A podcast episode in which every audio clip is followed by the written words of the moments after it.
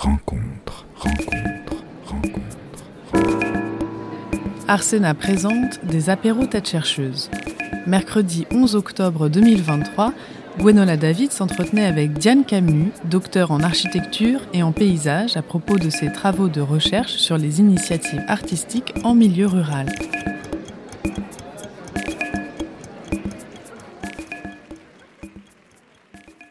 Bonjour à toutes et à tous, bienvenue pour euh, cet apéro tête chercheuse. Nous recevons ce soir Diane Camus, qui est docteur en architecture et en paysage, architecte conseil au Conseil d'architecture, d'urbanisme et de l'environnement de la Saône-et-Loire. Donc en code, ça, donne COE 71. CAUE. Voilà, CAU 71 euh, pour, pour le code. Et vous avez soutenu une thèse de doctorat à l'université euh, Bordeaux-Montaigne en 2022, dont le titre est Une topologie socio-spatiale des initiatives artistiques en milieu rural. Euh, une somme donc euh, qui nous a euh, tout à fait intéressés puisque ces dernières années on observe dans le secteur artistique un intérêt croissant pour les territoires qui sont à la fois considérés comme terreau de création artistique, mais également euh, espace d'infusion plus que de diffusion de démarches euh, artistiques. C'est aussi euh, le vecteur de renouvellement de la relation entre citoyens et artistes, espace d'expérimentation de politiques culturelles, nouveaux formats, avec notamment les projets culturels de territoire dont on a beaucoup parlé et qui sont pour certains un outil indispensable d'une mise en transition territoriale des politiques culturelles. Dixit le, le politologue Philippe Taillet qui œuvre à l'Observatoire des politiques culturelles. Donc revenons au point de départ euh, de ce, de ce travail. Vous êtes architecte de formation et c'est un cursus euh, dans lequel les questions euh, liées à l'espace rural restent généralement marginales. Et donc pourtant, vous êtes intéressé au monde rural. Pourquoi est né cet intérêt et quel était l'enjeu initial de votre recherche? Bah, déjà, merci de, de m'accueillir pour cet événement.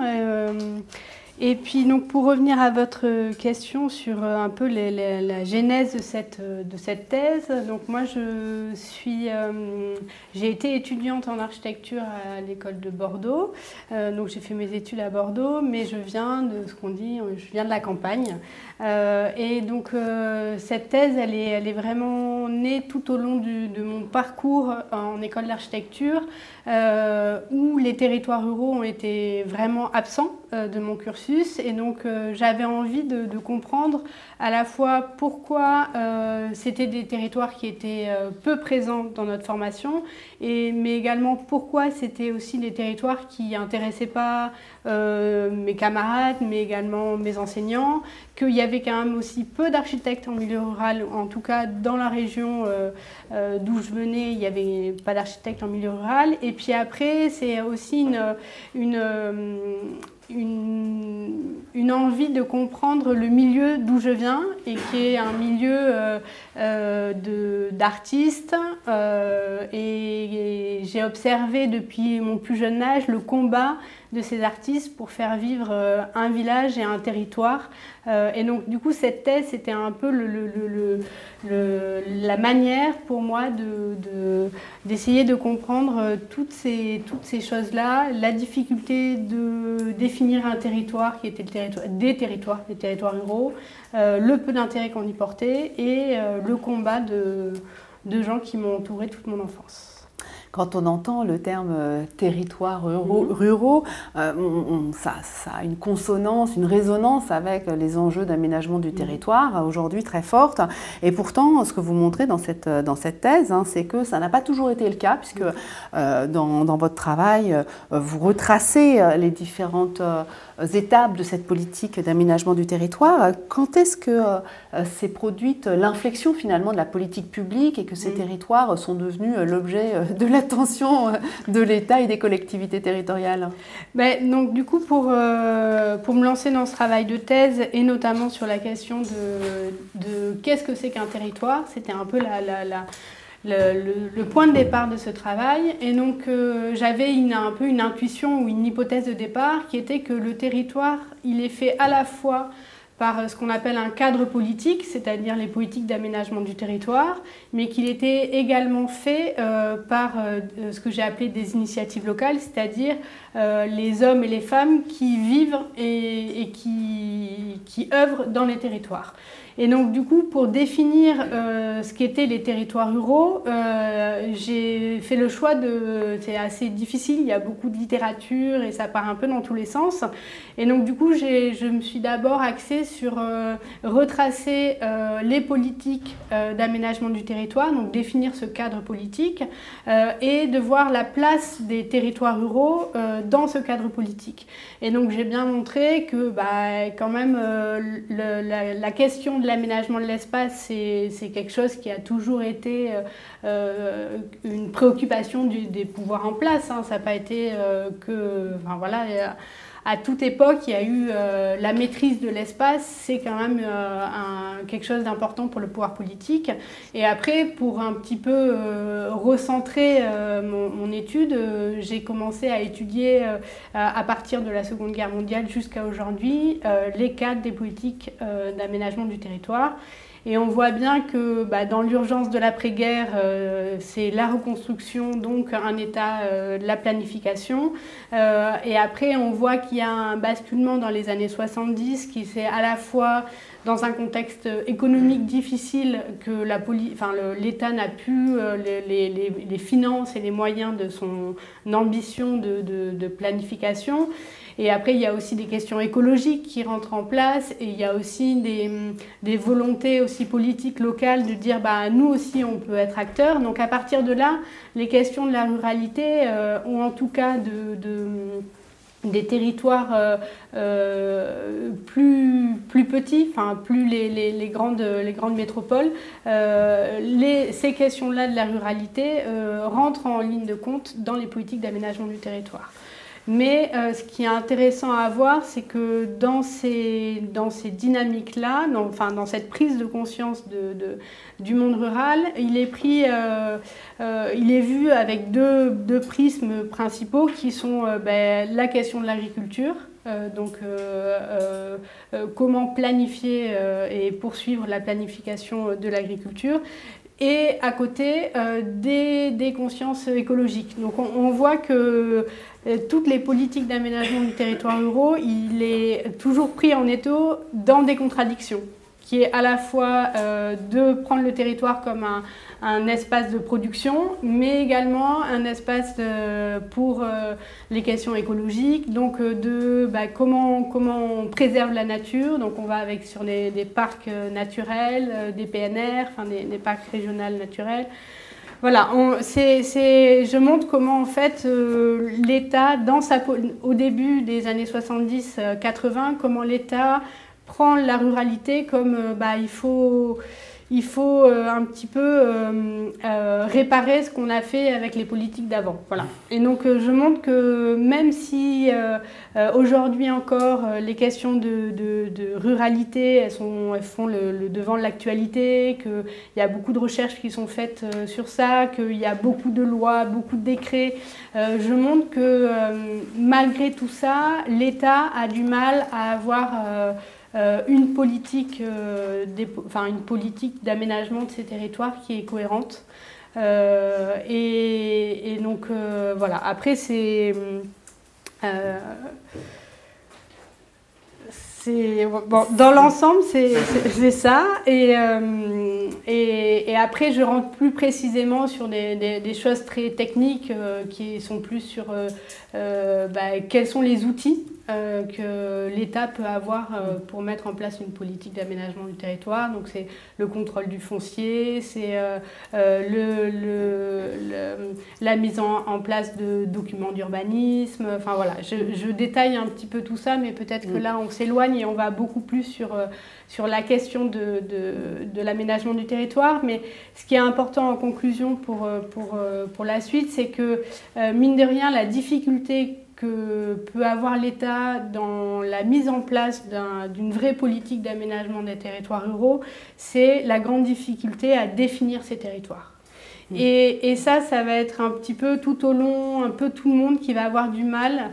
Euh, beaucoup de gens parlent de territoires ruraux, mais on a du mal à, à, les, à les, définir parce que déjà, on, souvent, on cherche une définition. Euh, singulière, enfin une, seule, une, une, seule définition sur un territoire, un, comme s'il y avait un territoire rural alors qu'il y a une multiplicité de territoires ruraux et qu'il y a des, surtout des représentations très différentes des territoires ruraux. Euh, on le voit sur euh, bah, les gens qui, veulent s'installer euh, dans les territoires ruraux. Bah, c'est pas pareil si on est en périphérie de ville, si on est en périphérie d'un petit bourg ou si on vient rénover une vieille maison au milieu de rien. Donc euh, il y a aussi des dynamiques différentes qui nous amènent à aller dans les territoires ruraux. Et puis après, en tant qu'élu, eh ben, il y a des conceptions différentes de ces territoires-là. Et il y a des dynamiques euh, différentes selon où on est éloigné d'une métropole ou pas. Enfin voilà. C'est euh, la, la, la, multiplicité des réalités rurales qui est difficile à prendre en compte dans les politiques d'aménagement du territoire et par la suite dans une reconnaissance de ces territoires. Donc on passe euh, d'une politique d'aménagement du territoire euh, après la guerre euh, qui est portée par cette nécessité de moderniser l'agriculture mmh. finalement et donc de procéder à, une reconfiguration des modes d'exploitation, mmh. des modes de production, etc. pour avoir atteint des unités de taille mmh. suffisante à effectivement une complexité de ces territoires ruraux qui sont à la fois sous l'emprise euh, d'une politique de l'État, mais aussi des collectivités territoriales, mhm. avec des représentations multiples, concurrentes, euh, avec un autre phénomène qui se greffe, c'est cet exode, mhm. non pas vers les villes, mais vers les campagnes, puisque mhm. vous rappelez hein, que le solde finalement est plutôt positif dans le sens ville-campagne, et donc les urbains qui arrivent aussi dans les campagnes peuvent avoir leur propre représentation, qui sont très différentes de celles qui viennent de la tradition paysanne qui euh, issue, euh, des terroirs. Euh, mais alors comment, dans cette dynamique-là, la culture devient-elle un instrument finalement d'aménagement du territoire et même un enjeu de développement culturel? Donc j'ai pris le, parti dans cette thèse de, de, Il a fallu que je fasse un choix sur un petit peu quelle, initiative locale j'allais étudier pour montrer ce que je voulais montrer, qui était comment le territoire se, construit, à la fois par un cadre politique et à la fois par des initiatives locales. J'ai fait le choix euh, d'observer les initiatives artistiques, euh, pour un choix, un choix un petit peu personnel qui était bah, je viens de ce milieu-là, je le comprends et, je veux l'approfondir, mais également parce que pour moi, il me semblait que la figure de l'artiste et euh, tout le travail des initiatives artistiques avait, c'était aussi une intuition, hein, mais euh, jouait un rôle euh, dans la transformation de l'espace.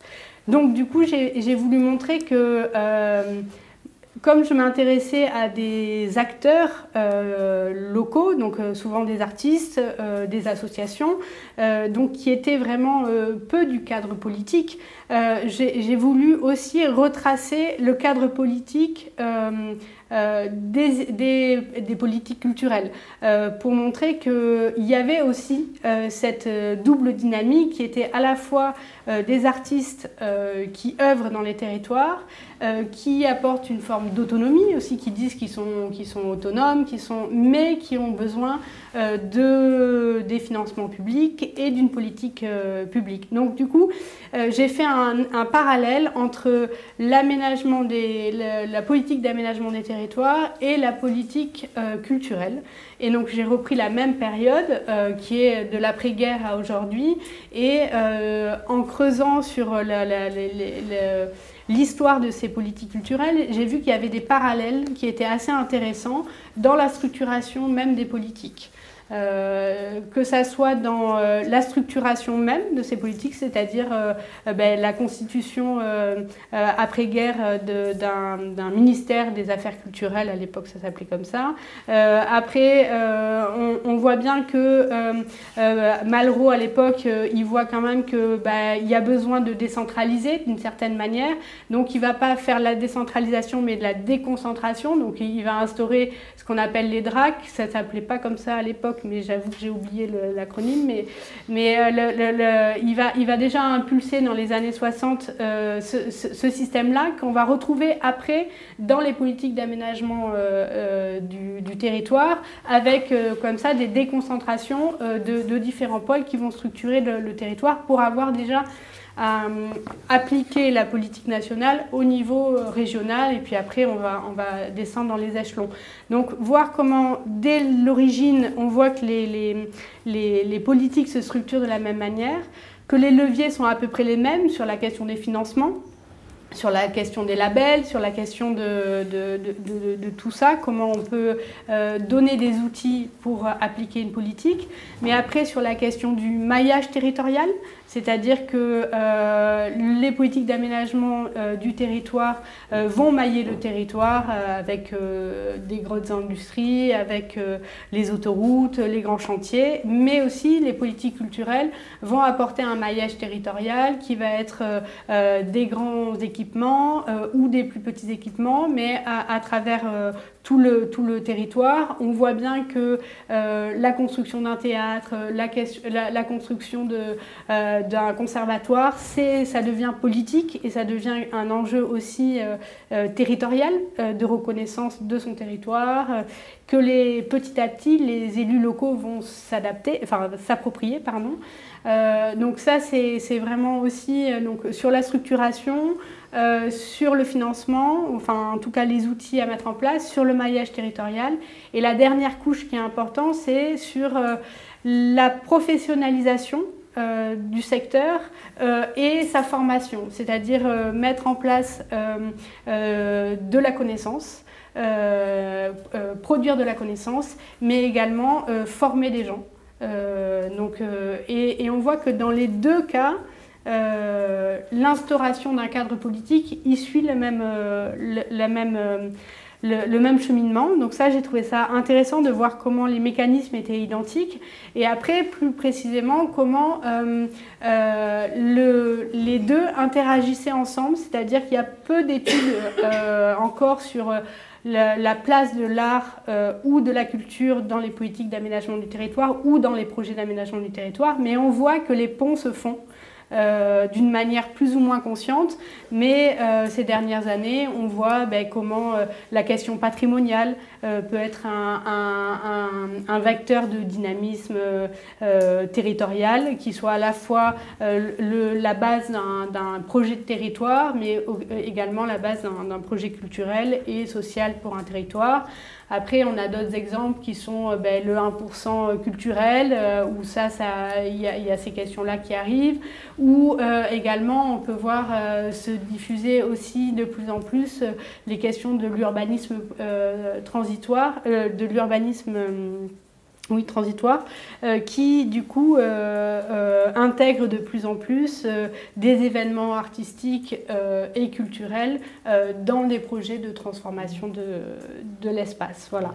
Donc c'était pas, au début, c'était mes deux entités qui étaient mon milieu, mon milieu personnel et mes études que j'avais envie de voilà mais c'était pas si c'était pas si, euh, si, si, bête hein. il y avait des croisements et, euh, et, de plus en plus de toute manière pour le futur mon travail est de, de, de me questionner sur vraiment euh, la place de, de l'artistique et la place de, l'artiste dans les, les projets de transformation de l'espace.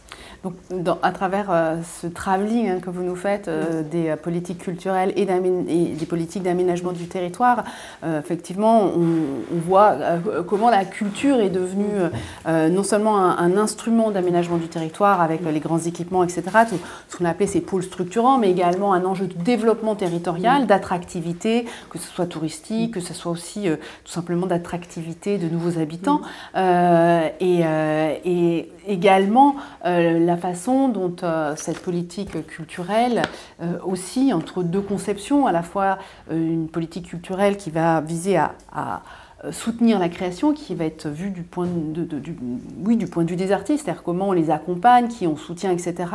Et une politique culturelle qui se soucie de l'accessibilité euh, par rapport aux œuvres. Et on va retrouver d'ailleurs une tension entre euh, démocratisation, démocratie culturelle, euh, qui euh, traverse aussi les initiatives que, vous avez, que vous avez sélectionnées. Alors justement, venons-en à ces initiatives artistiques, puisque vous avez choisi votre, votre terrain d'étude.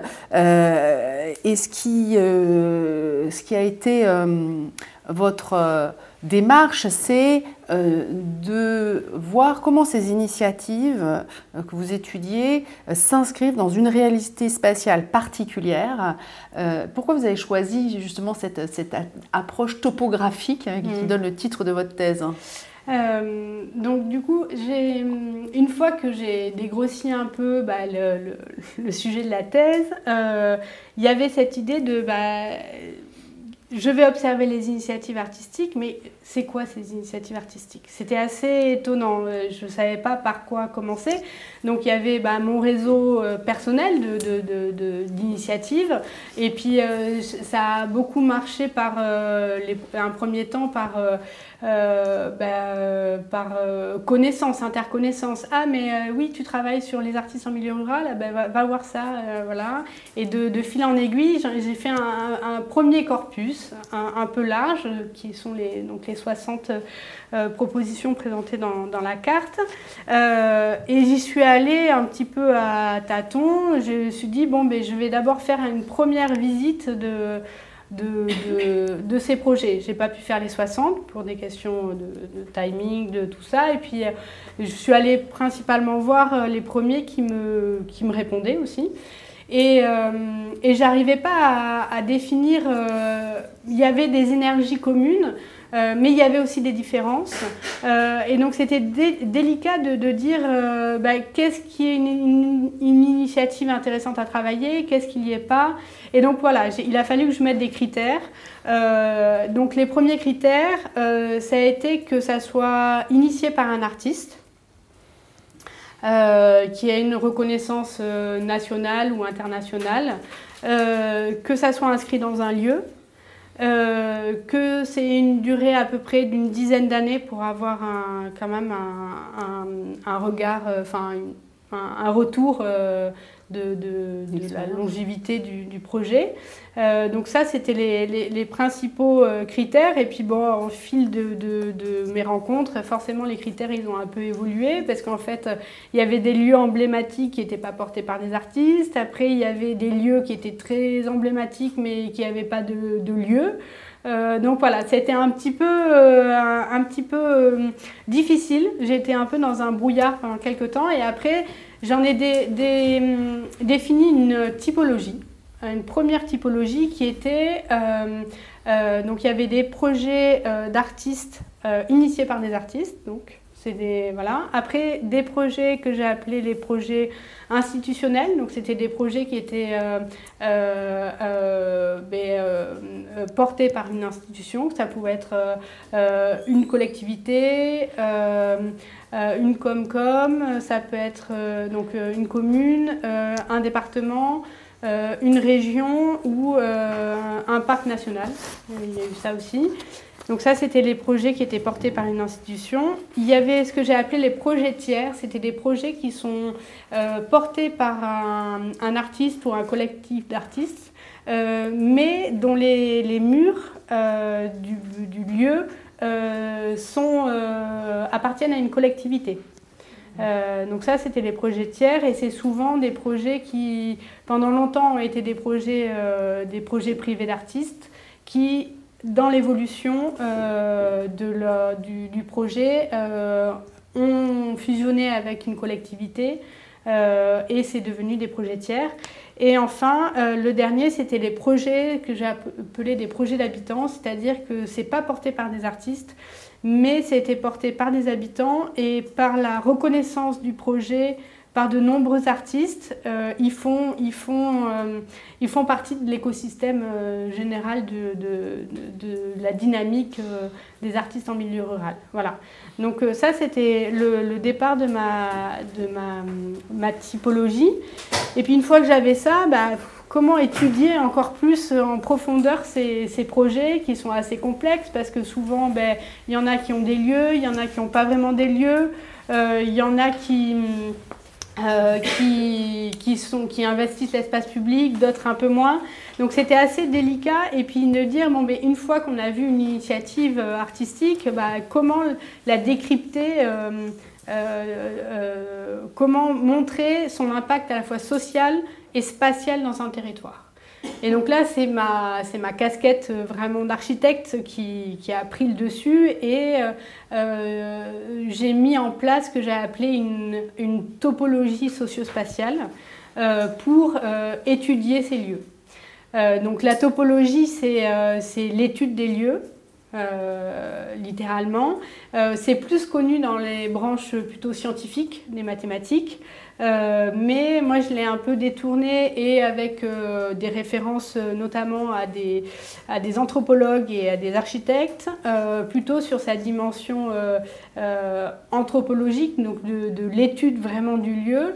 Et donc, je, montre comment ces, ces initiatives locales constituent une spatialité complexe que après j'identifierai comme des lieux et que cette, identité, enfin, cette spatialité complexe, il faut, dans un premier temps, un peu à, l'image d'un tableau cubiste, euh, décomposer les points de vue euh, pour pouvoir rentrer dans ces projets et montrer comment la spatialité, elle est à la fois euh, physique, métrique, mais euh, elle est le fruit de relations sociales et d'à la fois des relations de, de locales et inscrites dans un ailleurs. Voilà.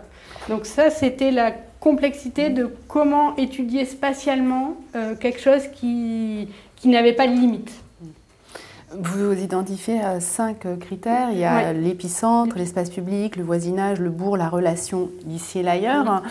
Euh, et donc, euh, si on ne va pas forcément tous, oui. les, tous les passer, mais oui. par exemple sur la question de, de, de l'espace public, euh, c'est aussi une façon d'étudier euh, comment euh, ces initiatives que vous analysez apporte une transformation mmh. euh, dans le, le, le, cours du quotidien de l'espace partagé, de l'espace commun. Mmh.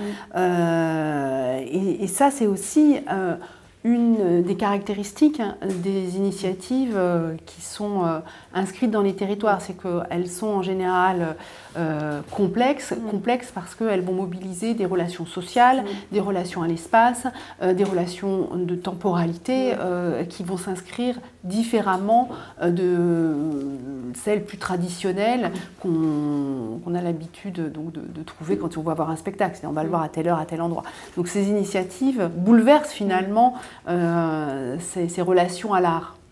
Mais en fait, ce qui, est intéressant et ce que moi je voulais montrer dans les initiatives que j'ai étudiées, c'est un petit peu que ces initiatives euh, artistiques, donc c'est des personnes qui, que ça soit un artiste, que ça soit euh, des habitants qui œuvrent pour euh, un projet artistique, que ça soit un directeur de scène euh, de, voilà comme comme Vassivière ou comme la, la, Cité de la Voix, c'est des gens qui qui sont ancrés dans leur territoire, c'est-à-dire qu'ils euh, font le choix de vivre euh, et travailler sur ce territoire-là, et que euh, ce qu'ils qu qu produisent d'une certaine manière, il y a des ramifications invisibles et visibles un peu partout.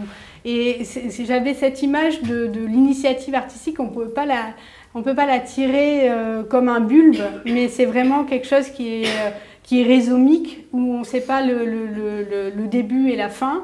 Et, euh, et, et ce qui était euh, important pour moi à étudier, c'est euh, justement ce qui était à la fois visible et à la fois invisible. Et donc mes cinq opérateurs, et, après euh, lecture de, de, thèse et la finalisation, j'aurais dû en rajouter un sixième, qui était le paysage. Mais du coup, euh, je suis partie donc sur euh, l'épicentre, qui est la, partie la plus visible. Euh, donc c'était le lieu ou le territoire où on s'inscrit.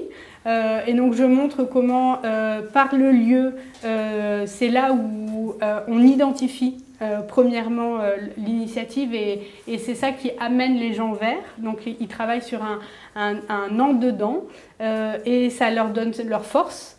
c'est leur chez, leur chez eux, c'est le lieu mais ce lieu, il est difficile de, de, pénétrer. Tout le monde ne peut pas pénétrer dans un lieu culturel. Il y a une barrière qui est très forte.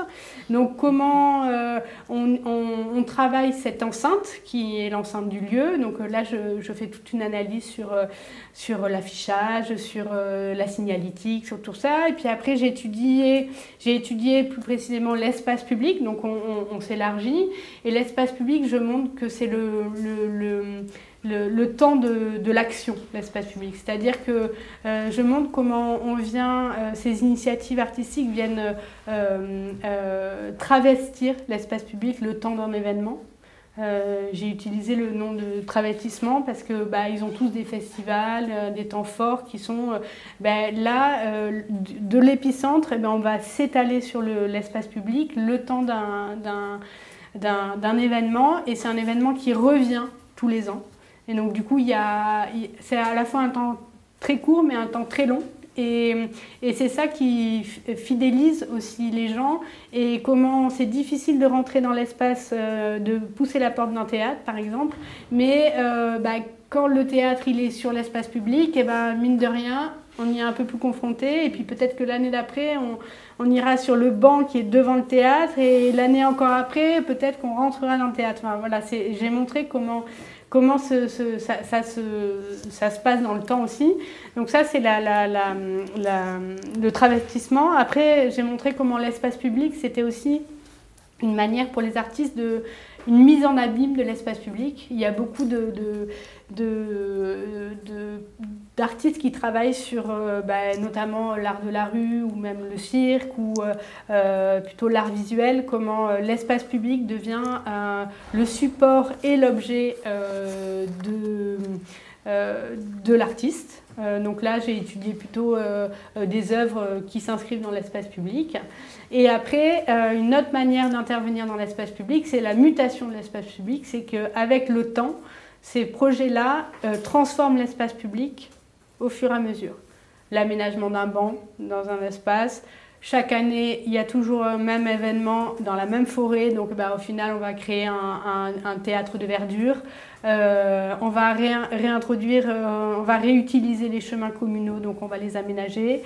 Euh, voilà, comment, dans le temps, par leur manière d'habiter le territoire, ces artistes vont faire une mutation de l'espace public. Voilà. Et après, je travaille sur le voisinage. Donc là, c'est plutôt la relation, comment ils travaillent avec un voisinage que j'ai appelé ciblé, c'est-à-dire les écoles, euh, les EHPAD, euh, voilà, tous les, gens du territoire, parce qu'ils vont, euh, ils se déplacent de leur spatialité, ils vont dans les spatialités des autres. Et il y a un aller-retour entre spatialités. Euh, après, euh, j'ai beaucoup étudié sur euh, les, le, voisinage proche, c'est-à-dire ben, les personnes âgées qui habitent à côté, qui viennent laver les salades pour le festival. les enfants du village, ben, il y en a plein. Bon, ben, on, fait, on organise un, un, stage de cirque toutes les vacances où, où, on met en place un, un atelier de poésie hebdomadaire. Enfin voilà, comment les, choses font qu'ils sont là et donc du coup il y a tout le voisinage autour, comment on les intègre, ce voisinage-là. Euh, et après, comment, euh, par l'artistique, euh, on va apporter de nouvelles, comment on dit, de nouvelles identités à un territoire. C'est-à-dire comment, par l'artistique, on va, se, on va reprendre des figures euh, des figures euh, euh, rurales, que ce soit dans, le, dans, le, dans la thèse, j'étudie la figure du bal, mais la figure aussi de, du paysan. Et donc comment, par l'artistique, on va réinterroger ces figures traditionnelles et créer de nouvelles identités qui soient partagées. Voilà, donc ça pour moi, ça c'était comment ils interviennent dans le voisinage. Après le bourg, c'était plutôt sur la question de l'économie, euh, comment ils sont à la fois une entité, euh, une structure euh, culturelle qui fait de l'emploi, mais aussi une forte implication bénévole. Donc ça, c'est vraiment la base de, ces initiatives-là. Et comment du coup ça, ça crée ce que j'appelle une économie de l'habité parce que bah, les bénévoles, c'est beaucoup des bénévoles locaux. Après, c'est des gens qui vivent là et donc qui vont au café ici, qui vont faire leurs courses ici.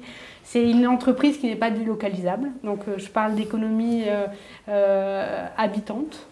et après, la dernière, la, la, topologie de la relation, c'est comment ces artistes, ils sont extrêmement ancrés et engagés dans un territoire, mais ils sont pleinement du monde parce que souvent les, lieux artistiques euh, en question, que ce soit des lieux privés, des lieux institutionnels ou des lieux autres, euh, ça fait venir des gens parce qu'il y a beaucoup de travail de résidence, donc il y a énormément d'artistes qui passent, euh, mais eux-mêmes ils vont jouer ailleurs, donc du coup ils reviennent avec bah, de l'énergie, donc c'est en permanence un pont entre l'ici et l'ailleurs. Et donc, du coup, voilà, ça c'était le, dernier opérateur topologique. Et il en manquait un sur la question du, paysage, qui était plutôt sur euh, euh, étudier. J'ai étudié les initiatives locales euh, dans ce qu'elles étaient, elles, mais j'ai pas assez étudié le, le paysage politique et institutionnel dans lequel elles s'inscrivaient. Je suis restée dans, le, dans, les premières parties de la thèse sur le cadre, tout ce que je vous ai expliqué, mais spécifiquement pour telle initiative, je n'ai pas, assez étudié le, cadre euh, institutionnel dans lequel elle s'inscrivait et le cadre géographique. Voilà, donc ça c'est le manque de, un, gros manque de ma thèse.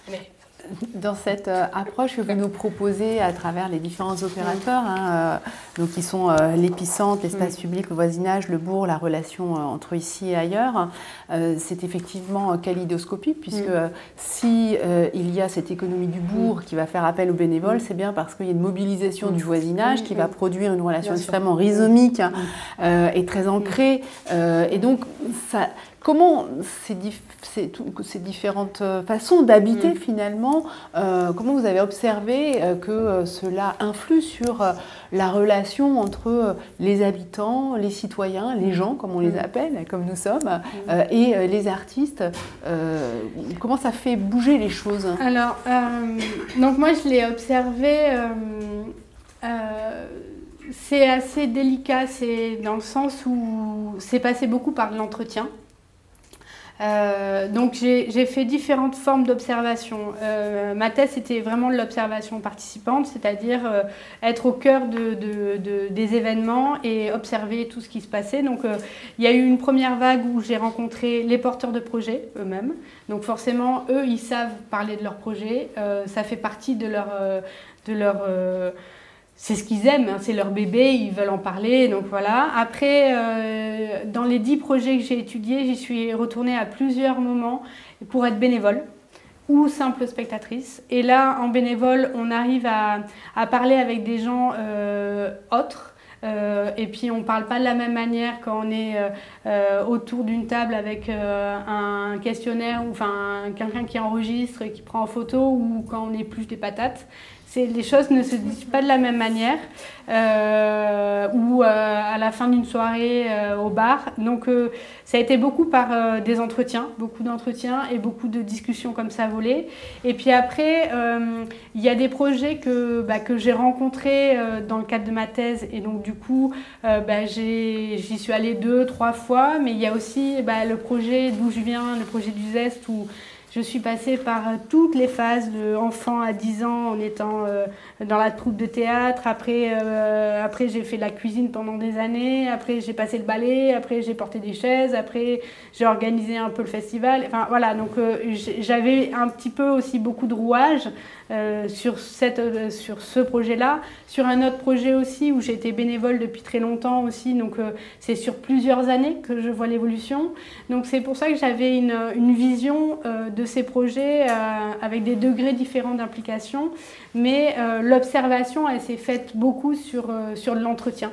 Euh, et puis après, sur la lecture, de, sur la littérature, sur ces projets-là.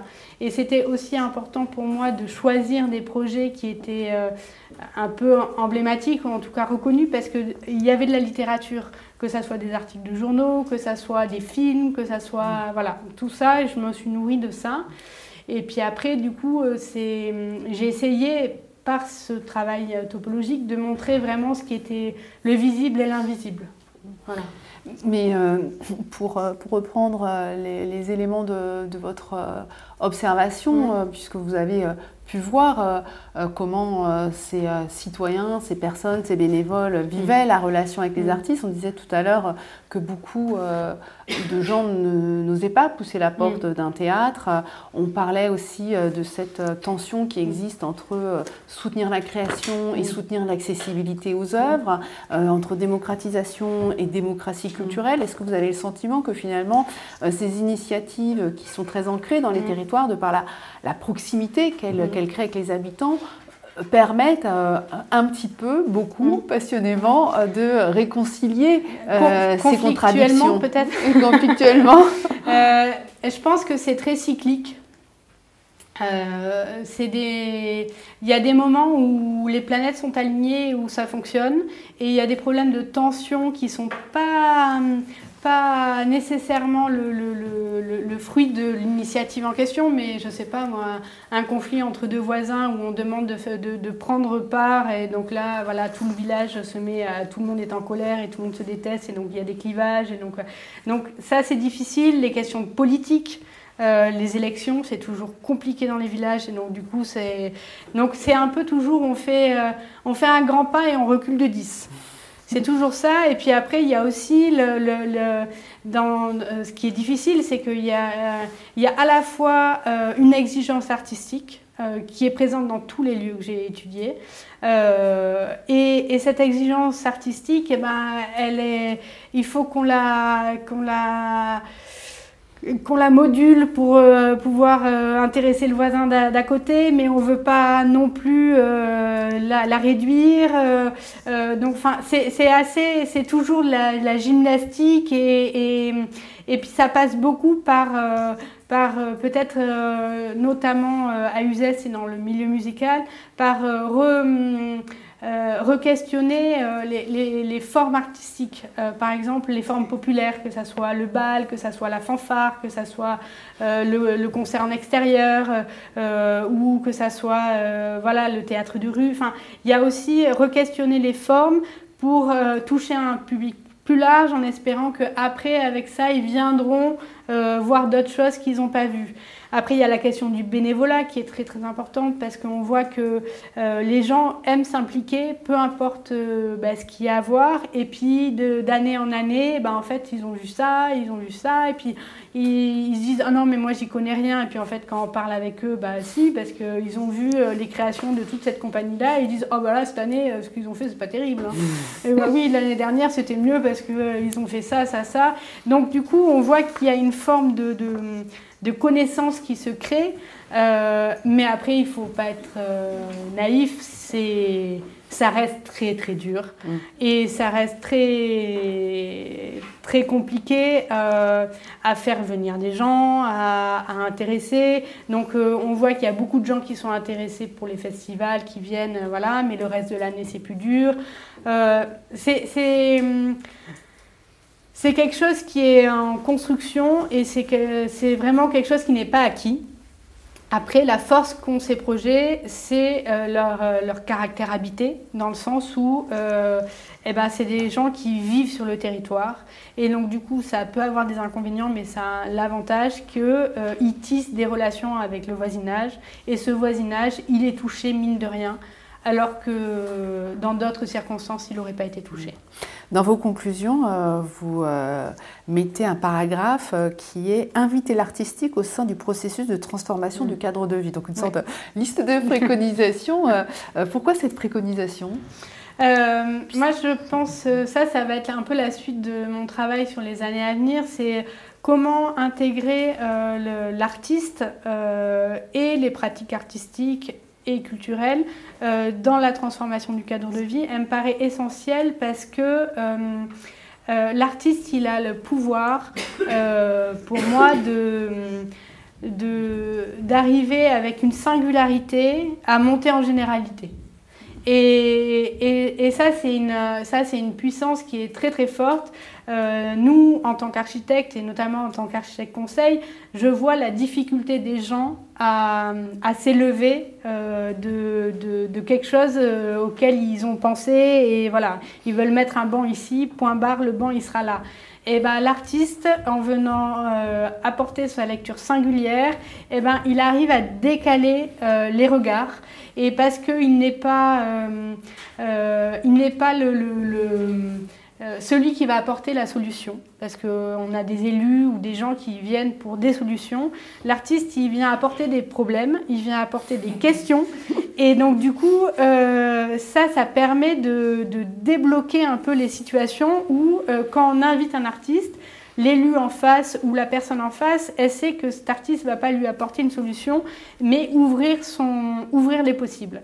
Et donc, du coup, il vient un peu mettre, c'est un peu un éléphant dans un magasin de porcelaine. C'est un peu le, il, vient, il vient un peu tout chambouler. Et donc, du coup, ça nous permet, nous, après, professionnels de la transformation de l'espace, eh ben d'apporter euh, des solutions auxquelles les, les les, voilà, les, les, élus ou les, ou les personnes en règle générale euh, euh, n'auraient pas pensé. Et puis après, euh, la, la, force, l'artiste a la force de, du récit, la force de, du collectif, et donc forcément on en a besoin pour la transformation du cadre de vie. Et puis il y a aussi cette capacité en effet, avec sa singularité, de permettre de poser des questions qui vont mm. Euh, permettre de prendre de la distance, hein, mm. de regarder autrement, etc. Et puis, comme vous disiez, c'est pas un professionnel de la transformation sociale, mm. et donc euh, ça détechnicise mm. finalement cet acte, euh, ça le rend beaucoup plus en proximité avec les, avec les citoyens, puisque dans toute cette partie concernant l'aménagement du territoire, on voit d'ailleurs par la profusion de cycles, d'organismes, etc., mais à quel point on est dans un univers hyper technocratique.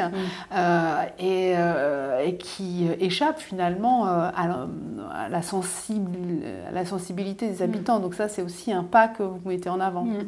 Oui, oui, bah, pleinement.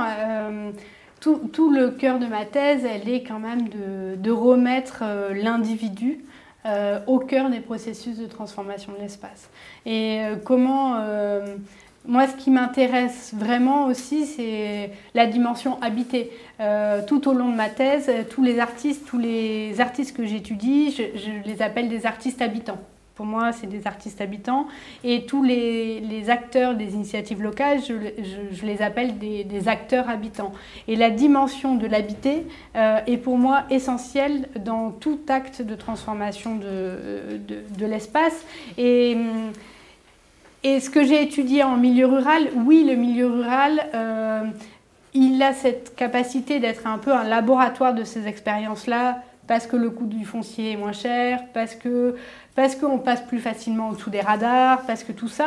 Mais ces problématiques-là, on peut les retrouver dans des territoires dits un peu de marge, dans euh, les banlieues, dans, euh, euh, dans du périurbain. Dans, Moi, j'ai étudié les territoires ruraux, mais ce mécanisme-là et cette, cette importance-là de, d'être habitant, c'est-à-dire d'agir à notre échelle dans notre quotidien, et ça ne veut pas dire être euh, local. Je montre bien que la question de la relation, d'être l'ici et l'ailleurs, elle est importante.